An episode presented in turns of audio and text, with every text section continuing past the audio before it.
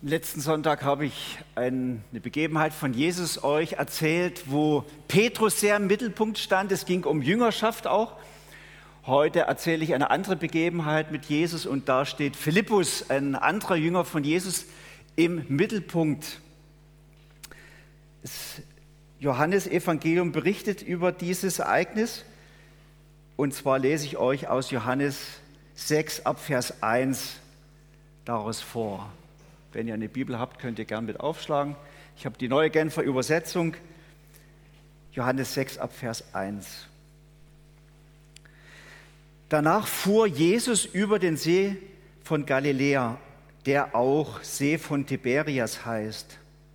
Eine große Menge Menschen folgten ihm, weil sie seine Wunder an den Kranken gesehen hatten. Jesus stieg auf einen Berg und setzte sich mit seinen Jüngern. Es war kurz vor dem jüdischen Passafest. Jesus blickte auf und sah die Menschenmenge auf sich zukommen. Vom Zusammenhang her ist noch wichtig für euch zu wissen, Jesus hat vorher dieser großen Menschenmenge äh, eine sehr lange, ausführliche Predigt gehalten. Sie hatten schon sehr viel Zeit an der Seite von Jesus verbracht. Er hatte Wunder getan, Kranke geheilt. Also es war schon viel Zeit vergangen. Und jetzt kam der Moment, dass Jesus wie mal Ruhe brauchte. Sie sind dann mit dem See, eigentlich, man stellt es mir so vor, die sind fast geflüchtet mal vor den Menschenmassen. Äh, Matthäus berichtet, er brauchte einfach auch mal Ruhe. Ist eigentlich auch noch gut von Jesus zu sehen. Wir können ja nicht nur aktiv sein, sondern jeder Jünger von Jesus, für ihn ist es wichtig, nach der Zeit des Aktivseins auch mal wieder in die Stille zu gehen, zur Ruhe zu kommen. Das macht Jesus hier vor. Er geht mit den Jüngern über den See, er fährt über den See, dass sie diese Ruhe finden. Aber offenbar war es so, dass die Menschen noch nicht genug hatten. Sie wollten noch mehr hören von Jesus und sie sind ihm praktisch gefolgt, sind da um den See rumgelaufen. See Genezareth ist etwas größer als der Mordensee. Die waren da länger unterwegs, eine längere Wanderung. Und jetzt muss man sich vorstellen, das Bild, sie sitzen da auf dem Berg, sehen auf den See Jesus und seine Jünger und jetzt sehen sie, wie die Menschenmassen wieder kommen. Also es wird dann hier berichtet von 5000 Männern, äh, aber da waren ja auch sehr viele Frauen dabei, da waren die Kinder, die sind ja mit der ganzen Familie oft dann Jesus nachgefolgt und waren mit ihm unterwegs. Also wir können sicherlich davon ausgehen, dass es um die 10.000 Leute waren. Gell? Jetzt kommen diese Menschenmassen und Jesus sieht die jetzt da so zu ihnen hoch den Berg hochkommen. Und Matthäus berichtet an dieser Stelle, dass Jesus diese Menschen sah und das hat ihn tief bewegt. Es jammerte ihn, steht da. Und ihm schoss so der Gedanke durch den Kopf, wie können wir diese Menschen jetzt versorgen mit Essen? Die sind schon so lange unterwegs. Bei den Jüngern fällt auf, die sagen gar nichts in dieser Hinsicht. Die sehen einfach die Menschen kommen und sagen, ja, die werden sich schon kümmern mit Essen. Es geht uns ja nichts an, es ist ja nicht unser Bier. Die können ja alle ihr Picknick mitnehmen, wenn sie schon so lange unterwegs sind mit Jesus. Ja, die hatten sicherlich auch Picknick mitgenommen, die Leute, gell? aber jetzt war das schon so lange gegangen und jetzt sind sie noch um den See rum und so, da war alles fast aufgegessen. Ja, Jesus spürt das, da hat schon die, die knurrenden Mägen wie gespürt und es hat ihn bewegt. Und die Jünger haben gedacht, was geht's uns an? Und hier merken wir schon wieder ein, ein Stück von, von Jüngerschaft, dass wenn wir Jünger Jesus sein wollen, heißt das ja, wir möchten so sein wie Jesus. Wir wollen uns danach ausstrecken, so zu fühlen wie Jesus, so zu denken wie Jesus, so zu handeln wie Jesus. Werden wie Jesus ist ja unser Ziel. Wir richten uns nach ihm aus. Und deswegen spricht Jesus auch ganz offen dann darüber. Er sagt dann zu seinen Jüngern, er fordert sie heraus, sagt, ihr Jünger, gebt ihr ihnen zu essen. Also als wollte er sagen, ihr lieben Freunde, das geht uns natürlich etwas an. Jetzt kommen diese Leute, die haben Hunger, die haben Durst, es geht uns etwas an. Es ist eine wichtige Botschaft für uns, für uns alle, die wir Christen sein wollen, dass uns die Menschen, die uns Jesus über den Weg schickt, die uns begegnen, die dir begegnen am Arbeitsplatz, in deiner Schule, in deiner Nachbarschaft, in deiner Verwandtschaft, diese Menschen gehen dich etwas an, wenn du ein Jünger Jesu bist. Wir sollen ja als Christen den Unterschied machen nicht wie die übrigen Leute oft so anteilnahmslos so aneinander vorbeigehen. Jeder lebt so für sich, jeder guckt vor allen Dingen auf sich, dass es ihm gut geht, dass es mit ihm alles klar geht, sondern der Jünger Jesu soll ja, hat ja eine Mission. Wir haben ja die Berufung, Salz und Licht zu sein, ein Segen für die Menschen zu sein. Das ist ja unsere Bestimmung. Wir werden ja befreit von dem, immer nur um uns selbst zu kreisen, für uns selbst zu sorgen, sondern Christus befreit uns ja, dass wir einen Blick haben für die Menschen um uns herum. Sie gehen uns etwas an. Das ist die erste Lektion, die Jesus jetzt hier seinen Jüngern wieder gibt. Diese Menschen gehen uns was an. Und er prüft jetzt hier auch seine Jünger, ob sie schon gereift sind in ihrem Glauben. Bisher waren sie vor allen Dingen Fans von Jesus. Ja, hatten schon ganz viele Predigten gehört, Wunder erlebt und alle Jünger waren Feuer und Flamme für Jesus. Und jetzt wollte Jesus mal sehen, ist denn da schon auch etwas mehr da als nur eine, ein Fan sein? Sind ja nicht mehr als Zuschauer gewesen. Ist denn da jetzt schon etwas da, dass sie beginnen zu begreifen, äh, wir sind auch berufen zum Handeln, mal praktisch mit anzupacken? Sind sie in ihrem Vertrauen auf Jesus gereift? Also das alles wird jetzt geprüft. Und jetzt steht hier, Jesus sagt, wo können wir Brot kaufen, damit alle diese Leute zu essen bekommen? Das sagte er, um Philippus auf die Probe zu stellen. Er selbst wusste schon, was er tun würde. Also er will jetzt mal den Philippus auf den Zahn fühlen, ihn erst mal ganz besonders prüfen. Also wo können wir jetzt Brot für so viele Leute kaufen? Philippus, was meinst du? Ja, ja und Philippus hat nachgegrübelt und überlegt und da haben sie dann in ihre Kasse hineingeschaut und hatten also da noch ein bisschen Geld da, gucken sie sich dann an. Aber jedenfalls, Jesus prüft jetzt den Philippus. Dieses Wort, was hier steht, ist so ein griechisches Wort, das hat man eigentlich vor allen Dingen dort verwendet, wenn man davon sprach, dass man eine Münze geprüft hat, ob sie echt ist. Also ob die wirklich echtes Gold ist oder ob die nur bei, Geld, bei Gold gelegen hat. Und so prüft jetzt Jesus also auch den Philippus zu prüfen, ob er wirklich schon echt ist, ob Christus schon in ihm lebt, ob er schon die Art von Jesus in sich trägt oder ob er nur immer mit Jesus unterwegs war, immer in seiner Nähe war. So, das sollte jetzt geprüft werden.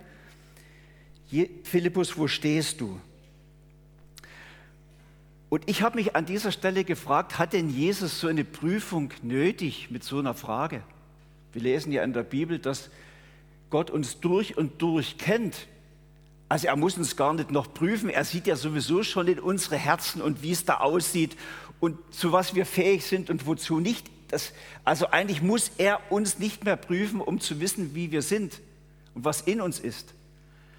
Und ich glaube, dass diese Prüfung eben zuallererst etwas Wichtiges ist für den Philippus selber, damit er versteht, wo er steht, dass er sich erkennt. Bei den Prüfungen ist das ja eigentlich oft so. Die Prüfung ist nicht wichtig für den Meister, auch schon, dass er spürt, wo steht mein Lehrling, sondern die Prüfung ist immer für, für den, der geprüft wird, am wichtigsten. Also als ich noch Konditor und Bäckermeister war, da habe ich zum Beispiel ein halbes Jahr in dem Dorf gelebt, wo Gertraud herkommt. Habe dort gearbeitet an der Bäckerei, habe dann auch Gertraud kennengelernt in dem Dorf natürlich.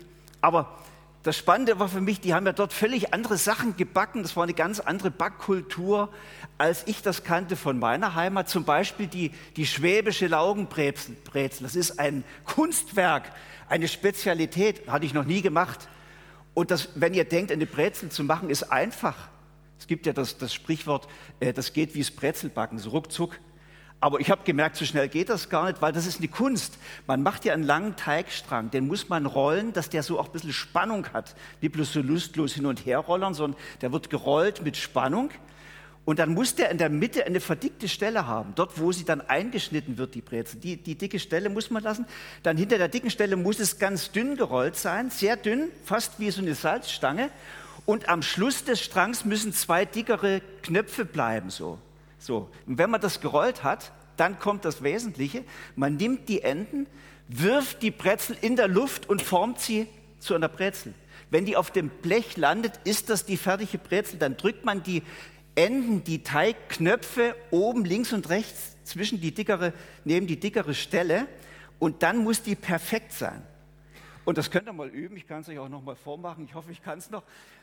Also das habe ich lange geübt und da kam dann der Chef zu mir, der Herr Bürgel, sagt, hat er mir so über die Schultern geschaut, prüfend so. Und habe ich dann gesagt, Chef, wie sieht's aus? Ist es schon okay so? Sagt, ah, die Knöpfe können noch ein bisschen dicker sein und dann noch ein bisschen dünner und die Brezel insgesamt dürfte noch größer sein. Also ich konnte noch weiter üben. Ich habe einfach gespürt, so der prüfende Blick vom Chef war für mich sehr gut und ich konnte spüren, was noch fehlt, wo ich noch Potenzial habe. Und ich denke, da geht es hier beim Philippus auch darum, dass er spürt, wo habe ich eigentlich noch Potenzial, wo stehe ich eigentlich jetzt so in meiner Jüngerschaft, habe ich schon das Vertrauen, wie es sein könnte, oder wo habe ich noch Entwicklungspotenzial. Ich glaube, dass Jesus uns alle immer wieder auch in Prüfung schickt. Und ich bin mir nicht sicher, ob wir die immer so wahrnehmen. Aber Prüfungen sind eigentlich eine Art von Gnade, damit wir verstehen, wer wir sind und wo Jesus uns noch voranbringen möchte. Ich, bei der Vorbereitung dachte ich an Live on Stage, das ist vor fast zwei Jahren gewesen. Das war ja schon auch eine Prüfung für viele von uns, eine Herausforderung, wo wir gesagt haben, komm, ladet mal Freunde, Nachbarn, Bekannte ein zu Live on Stage. Und viele von euch haben das gewagt, haben Leute eingeladen, mitgenommen und nachher, so war das auch bei uns, dann haben diese Leute gefragt, ja, was macht ihr denn da und an was glaubt ihr denn? Und sie haben aber auch ihre kritischen Fragen dann gestellt. Das war zum Teil, fand ich sehr herausfordernd. Und man konnte selber wie spüren, habe ich denn schon den Mut, Leute mitzunehmen? Habe ich denn schon die Fähigkeit, über meinen Glauben zu sprechen? Auch über meinen Glauben mal Auskunft zu geben? Auch kritische Fragen auszuhalten? Also fand das war eine gute Herausforderung für uns, oder? Oder ich, ich erlebe Prüfungen manchmal, wenn man an das Bett gerufen wird von jemandem, der schwer krank ist und ja, dann bist du da an dem Bett neben ihm und überlegst dir, was kann ich ihm denn jetzt eigentlich sagen? Etwas, das ihm wirklich Mut macht, was ihn tröstet. Äh, Habe ich denn schon die Fähigkeit, wie Jesus jetzt diesem Menschen in Liebe zu begegnen, äh, wirklich mitzufühlen? So, das sind ja ganz spannende Momente, solche so außergewöhnliche Momente in, in Lebenskrisen. Wo, wo bin ich da eigentlich? Oder es gibt viele, viele Momente, wo ich spüre, Gott prüft auch meinen Charakter, ob der schon Jesus ähnlich ist, wenn zum Beispiel jemand mal ganz, ganz einfach mal mir die Wahrheit sagt über etwas, was er an mir beobachtet, wo er kritisch sieht. Habe ich schon die Demut von Jesus, das einfach mal so entgegenzunehmen und zu hören und als eine, eine hilfreiche Kritik zu verstehen, die mich vorwärts bringt? Oder muss ich gerade zurückschießen? Oder wenn jemand mir wirklich weh tut, mich verletzt, habe ich schon diese Art von Jesus, die sagt, und das vergebe ich jetzt und das trage ich auch nicht nach oder treibt mich das noch Wochen um?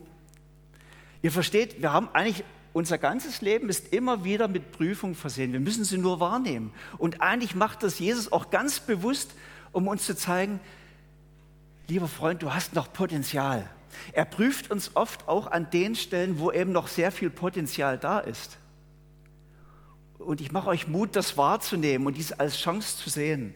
Jesus prüft uns. Er möchte, dass wir ihm immer ähnlicher werden. So, wie reagiert jetzt der Philippus? Wir lesen jetzt hier Vers 7 und 8. Philippus antwortete, 200 Silberstücke wäre nicht genug, um so viel zu kaufen, dass jeder auch nur einen Brocken abbekommt. Andreas, ein anderer Jünger, der Bruder von Simon Petrus, sagte, hier ist ein Junge, der hat fünf Gerstenbrote und zwei Fische. Aber was ist das schon bei so einer Menschenmenge? Also Philippus finde ich, aus meiner Sicht reagiert jetzt eigentlich typisch menschlich. So würden wir jetzt auch erstmal reagieren. Wir gucken mal auf das, was vorhanden ist, das menschlich Mögliche und so weiter. Und da gucken Sie in Ihre Jüngerkasse rein. Die hatten eine Kasse, 200 Silberstücke.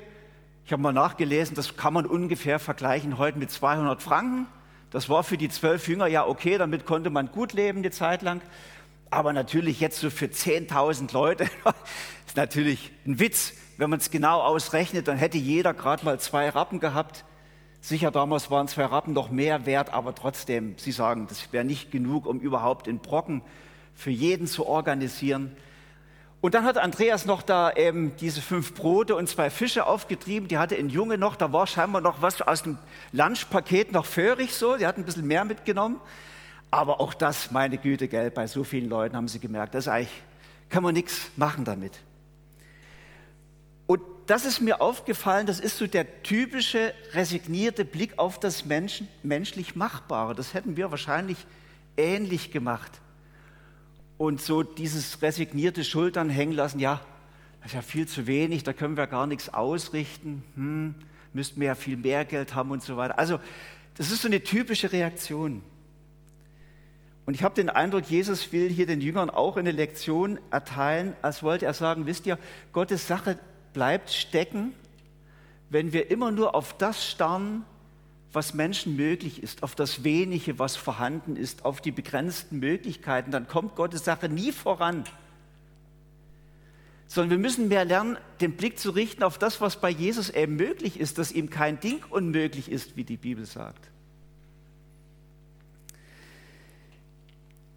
Ich habe mich da drin ein Stück weit auch wiedererkannt, wir, wenn wir uns auf die Not der Region mal genau konzentrieren. Ist, wir sind ja dafür zuständig, sagt Jesus, das geht euch etwas an. Beobachten wir, dass in unserer Gesellschaft natürlich sehr viele Nöte da sind. Wir sehen eine ganze, ganze Stadt, eine ganze Region, die sich nach und nach immer mehr von Gott entfernt, von christlichen Werten entfernt. Das merken wir tagtäglich. Ja, wir beobachten noch unter uns in den Gemeinden, dass manches doch etwas mehr Leben vertragen könnte. Wir sehen uns nach Erweckung und oft reagieren wir so ein bisschen resigniert und sagen, es ist halt so, da können wir ja gar nichts machen. Ja, da müssten wir vielleicht mehr Leute sein, müssten mehr bewegen können, mehr begabte Leute. Wir müssten mehr Finanzen haben, mal einen richtigen Millionär. Ja, der Roger Federer sollte hier bei uns in die Gemeinde kommen und seinen Zehnten geben. Das, jetzt ist er natürlich am Zürichsee nach Rapperswil gezogen, ist für uns eine Katastrophe, gell? Er hat sich für den See entschieden. Also, oder wir sagen, wir müssten mal wieder einen richtigen Erweckungsprediger haben, so wie das Spurgeon oder wie die alle geheißen haben. Die könnten hier was reißen, so richtige große Helden. Aber jetzt so mit unserer Gruppe, so dann sind wir gerade resigniert und sagen, da können wir nichts machen, oder? Und wenn wir uns das mal genau überlegen, muss man sagen, dann ist das eigentlich kompletter Blödsinn im Reich Gottes. Wenn wir uns die großen Bewegung ansehen in der Kirchengeschichte, auch in der jüngeren, wo durch christliche Gemeinden etwas bewegt worden ist in der Gesellschaft, wo es Aufbrüche gab in den Gemeinden, dann war das nie das Ergebnis von, ja, dass man menschlich gesagt, logisch sagen konnte, das war ja klar, die hatten so viel Geld, die hatten so viele begabte Leute, das musste ja zum Fliegen kommen, die Sache. Sondern jetzt in der jüngeren Kirchengeschichte in der Schweiz zum Beispiel der Christian Friedrich Spittler in Basel, hat über 20 Hilfswerke gegründet. Sie hatten wahrgenommen, dass es sehr viel Not gab, sehr viele Waisenkinder, sehr viele sonstige Schwierigkeiten. Hat er ein Werk nach dem anderen gegründet mit seinen Freunden, auch das theologische Seminar St. Krishona, weil er sagt, hey, wir brauchen Leute, die die Bibel kennen, die auch bereit sind, in die Mission zu gehen und so weiter. Aber der, der, der Spittler war jetzt kein übermäßig begabter Mann, er war auch nicht übermäßig theologisch gebildet, er war auch nicht übermäßig reich. Eigentlich war die Kasse immer leer.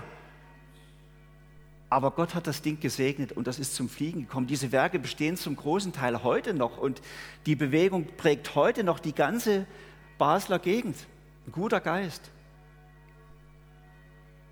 Oder auch Henri Denard, als er das, das äh, Rote Kreuz gründete, der hat die Not gesehen, diese, diese, diese vielen, vielen verwundeten Leuten auf den Schlachtfeldern, das hat ihn berührt. Er war auch kein riesengroßer Theologe und er war auch nie, wer weiß, wie reich. Er ist bettelarm gestorben, fast vergessen gestorben. Aber er hatte, hat die Not gesehen und er hat Jesus viel zugetraut und er hat Menschen gewinnen können, dass wir doch etwas als Christen verändern könnten. Und hat, hat diese Bewegung in Gang gesetzt. War nicht ganz einfach der Weg, wenn ihr die Geschichte weißt. Ich will nur sagen, es war kein Ergebnis, dass man sagen konnte, diese beiden Männer, die hatten Geld ohne Ende und Einfluss ohne Ende und Begabung ohne Ende. Deswegen musste das Ding ja klappen. Nein, es war ganz anders. Die Kasse war immer leer. Aber sie hatten die Not gesehen und sie hatten eine Leidenschaft für Jesus und sie hatten Vertrauen in ihn. Das war eigentlich so das. Geistliche Aufbrüche sind eigentlich nie das Ergebnis des menschlich Machbaren. Sind auch nicht das Resultat von dem, was, was menschlich erklärbar wäre, sondern es ist immer das Ergebnis davon, dass Menschen Gott vertrauen, die Not sehen und sich von Gott gebrauchen lassen.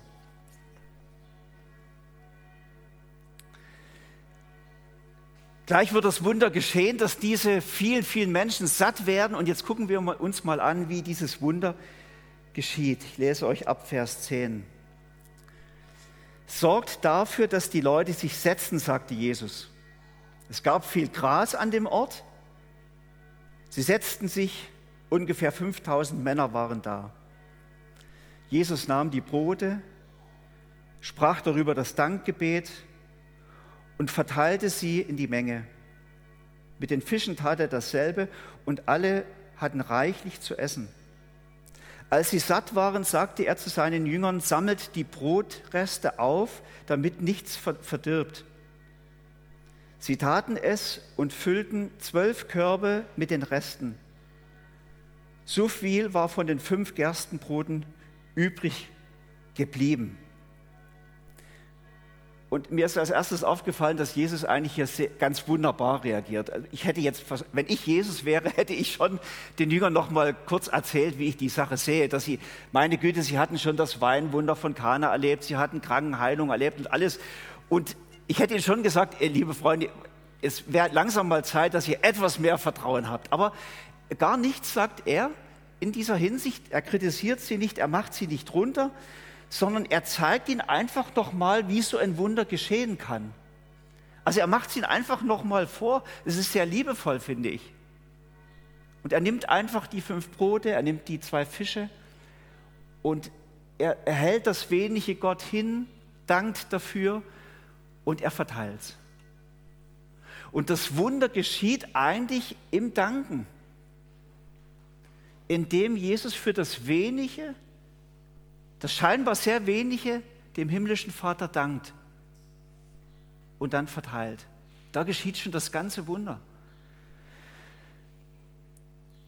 Vielleicht wäre das für uns auch mal ein Ansatz, dass wir beginnen, einfach für das, was Gott uns gegeben hat, zu danken, als immer nur zu denken, ah, wir müssten noch das haben und das müsste erst geschehen und das müsste die Voraussetzung sein, sondern dass wir einfach mal beginnen, zu das zu danken, was Gott uns gibt, auch wenn es wenig ist. Ich danke dir, Jesus, für meine Begabung, die du mir gegeben hast. Ich danke dir für die Zeit, die du mir gegeben hast. Ich danke dir für, für Menschen, mit denen ich unterwegs sein kann. Ich danke dir auch für das Geld, was du mir gegeben hast, die Möglichkeiten. Ich danke dir für die ein oder andere doch gute Idee, die du mir schenkst.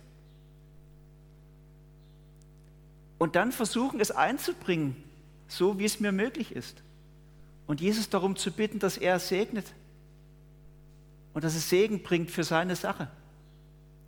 Also viel mehr ist ja gar nicht passiert, so hat es Jesus gemacht. Er hat gedankt und hat es ausgeteilt. Ich glaube, es könnte viel geschehen in Gottes Reich, in unserer Region, in unserer Gemeinde, wenn wir für das dankbar werden, was Gott uns schenkt. Dass du dankbar wirst für dich selber auch. Und dass du das einbringst, was dir möglich ist und Jesus darum bittest, dass er es segnet. Die kleinen Mittel, die kleinen Begabungen, die kleinen Möglichkeiten und Gedanken, ich glaube, Gott liebt es, das zu segnen, wenn wir es ihm bringen und wenn wir bereit sind, es einzubringen. Jesus liebt es, das zu segnen und es zu vermehren.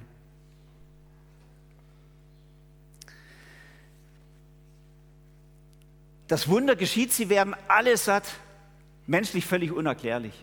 Wunder sind ja immer menschlich unerklärlich. Sie werden alle satt. Und Jesus sorgt dann noch dafür, dass die Reste eingesammelt werden. Zwölf Körbe voll mit Brotkrumen sammeln sie ein und können das dann noch später verwenden. Es ist gewaltig.